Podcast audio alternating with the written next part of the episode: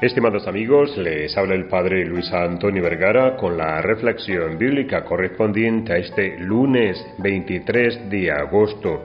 El Evangelio está tomado de San Mateo capítulo 23 del 13 al 22.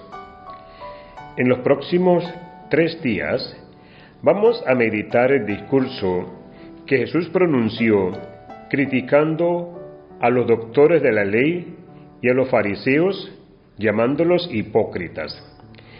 En el Evangelio de hoy, Jesús pronuncia contra ellos cuatro ay o plagas.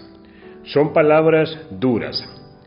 Al meditarlas, tenemos que pensar en los doctores y en los fariseos del tiempo de Jesús, pero también y sobre todo en la hipocresía que hay en mí, en nosotros, en nuestra familia, en nuestra iglesia, en la sociedad de hoy.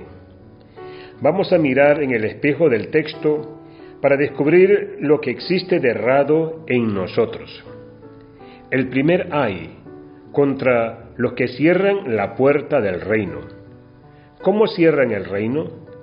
Presentando a Dios como un juez severo, dejando poco espacio a la misericordia imponiendo en nombre de Dios leyes y normas que no tienen nada que ver con los mandamientos de Dios, falsificando la imagen del reino y matando en los otros el deseo de servir a Dios y al reino.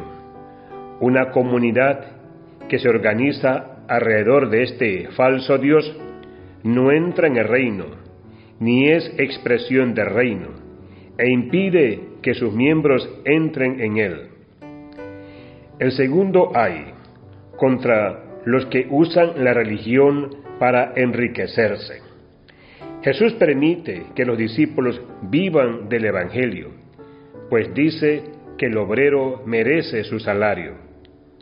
Pero usar la oración y la oración como medio para enriquecerse, esto es hipocresía y no revela la buena nueva de Dios. Transforma la religión en un mercado. El tercer ay es contra los que hacen proselitismo. Hay personas que se hacen misioneras y misioneros y anuncian el Evangelio no para irradiar la buena nueva del amor de Dios, sino para atraer a otros a su grupo o a su iglesia. El documento de Aparecida lleva el título Discípulos y Misioneros de Jesucristo para que en Él nuestros pueblos tengan vida.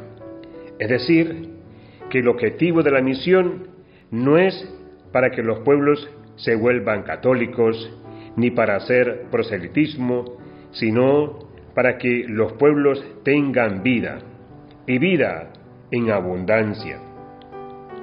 Finalmente, el cuarto hay, contra los que viven haciendo juramentos.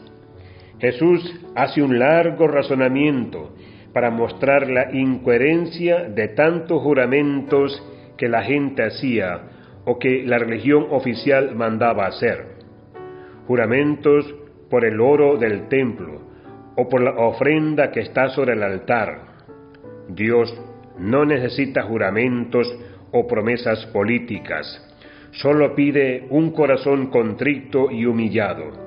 Es decir, que vuelva a escucharlo y ponerse al servicio de sus hermanos.